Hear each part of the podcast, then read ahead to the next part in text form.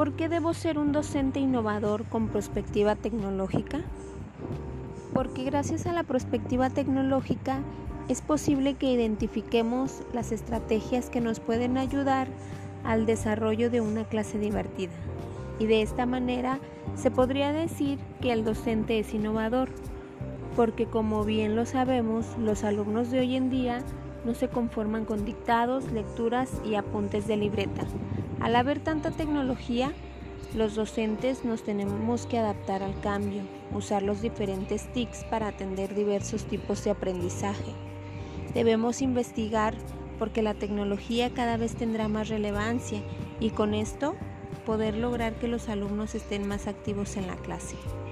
También porque nosotros los docentes debemos ser inspiradores, motivar a los alumnos a cambiar y sobre todo enseñarlos a usar las nuevas tecnologías que hoy en día nos sirven para cualquier actividad de la vida cotidiana.